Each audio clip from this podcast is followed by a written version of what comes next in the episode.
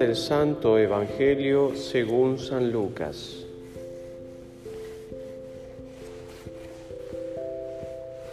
En aquel tiempo se acercaron a Jesús los publicanos y los pecadores a escucharlo. Los fariseos y los escribas murmuraban diciendo, Este acoge a pecadores y come con ellos. Jesús les dijo esta parábola. Un hombre tenía dos hijos. El menor de ellos dijo a su padre, dame la parte que me toca de la fortuna. El padre le repartió los bienes. No muchos días después, el hijo menor, juntando todo lo suyo, se marchó a un país lejano y ahí derrochó su fortuna viviendo perdidamente. Cuando lo había gastado todo, vino por aquella región una gran hambruna y él empezó a sentir necesidad. Fue entonces que se puso al servicio de los ciudadanos de aquel país. Lo mandaron a sus campos a apacentar cerdos. Él deseaba saciarse de las algarrobas que comían los cerdos, pero nadie se las daba a él. Recapacitando entonces se dijo, ¿Cuántos jornaleros de mi Padre tienen abundancia de pan, mientras yo aquí me muero de hambre? Me levantaré, me pondré en camino hacia donde mi Padre y le diré, Padre, he pecado contra el cielo y contra ti, ya no merezco llamarme tu hijo. Trátame como a uno de tus jornaleros. Él se levantó y vino donde estaba el Padre, y cuando todavía estaba lejos, su Padre lo vio, se le conmovieron las entrañas, y echando a correr, se le echó al cuello y lo, cubría de besos. Su hijo le dijo, Padre, he pecado contra el cielo y contra ti. Ya no merezco llamarme tu hijo. Pero el padre le dijo a sus criados, saquen enseguida la mejor túnica y vístanlo. Pónganle un anillo en la mano y sandalias en sus pies Traigan el ternero cebado y sacrifíquenlo. Comamos y celebremos este banquete, porque mi hijo estaba muerto y ha revivido, se había perdido y lo hemos encontrado. Y empezaron a celebrar el banquete. Su hijo mayor, estaba en el campo. Cuando al volver se acercaba a la casa, oyó la música y la danza y llamando a uno de sus criados, le preguntó qué pasaba. Y él le contestó, ha vuelto tu hermano y tu padre ha sacrificado el ternero cebado porque lo ha recobrado con vida. Él se indignó y no quería entrar, pero su padre salió e intentaba persuadirlo. Entonces él le respondió al padre, mira, en tantos años que te sirvo, sin desobedecer, nunca una orden tuya? A mí nunca me has dado un cabrito para tener un banquete con mis amigos. En cambio, cuando ha venido ese hijo tuyo que se ha comido tus bienes con prostitutas, le matas el ternero cebado. Pero el padre le dijo, Hijo, tú estás siempre conmigo y todo lo mío es tuyo. Era preciso celebrar este banquete y alegrarnos, porque tu hermano estaba muerto y ha revivido, se había perdido y lo hemos encontrado. Palabra del Señor. Gloria a ti, Señor Jesús.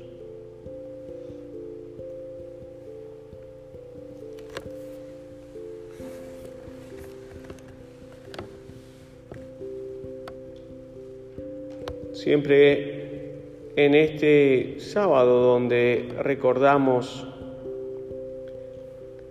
la vida y a través de ella también la protección que le da el corazón de María inmaculado a la vida.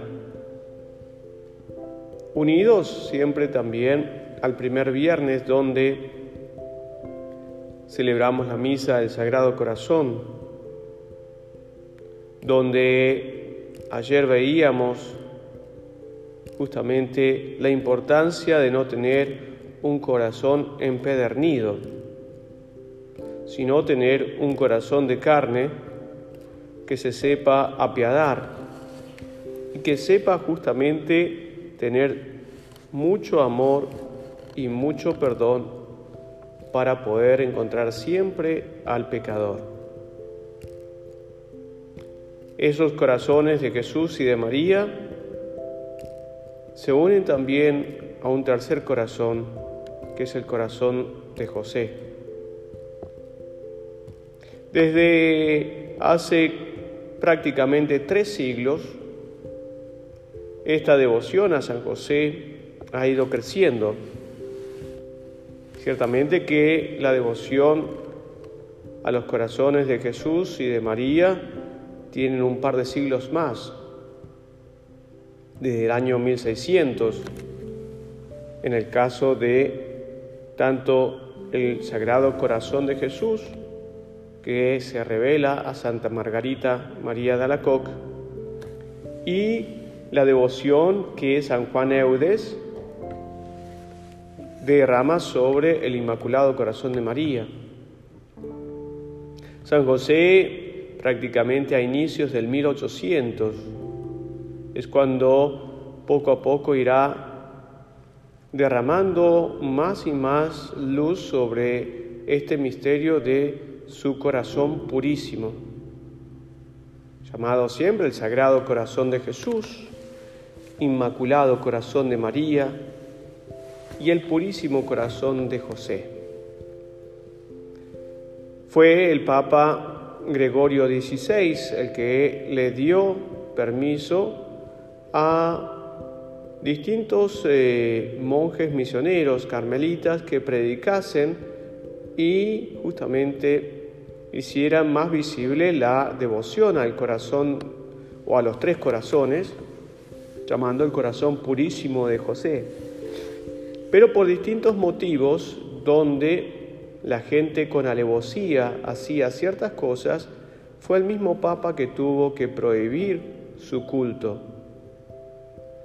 El Papa Pío IX no dijo mucho sobre ello, al igual que León XIII, pero ya entrados en el 1900 empezó nuevamente a tener mucha eh, preponderancia lo que era la devoción al corazón de San José, especialmente en países portugueses como Portugal y Brasil y también en Canadá.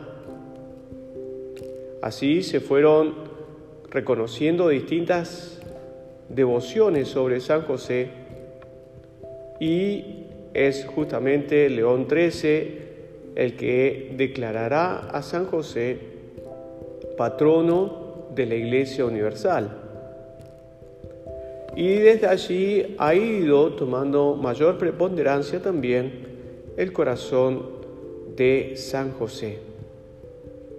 Pío XII hace que tome también fuerza algunas de las fiestas de San José, como va a ser el primero de mayo, donde no solamente ya será padre de la Iglesia Universal, sino protector de los trabajadores ese primero de mayo donde se tiene que rezar por todos los trabajadores y pedirle a San José que ellos hagan dignos y santifiquen su propio trabajo. Y desde allí, desde Pío XII, cada uno de los papas ha ido reivindicando más y más la importancia que tiene San José, al punto tal como le llamaba el Papa Juan XXIII, que con San José y su corazón, junto a los corazones de Jesús y de María, representan la Santísima Trinidad sobre la tierra. Pero quien va a tener mucha, eh, mucho desarrollo sobre lo que es ese título de el corazón purísimo de San José es el Papa Juan Pablo II ya desde el inicio de su pontificado en el año 79, fue una y otra vez mencionándolo en distintas eh, sermones y santuarios que él fue visitando y siempre remarcando lo que San José tiene que hacer.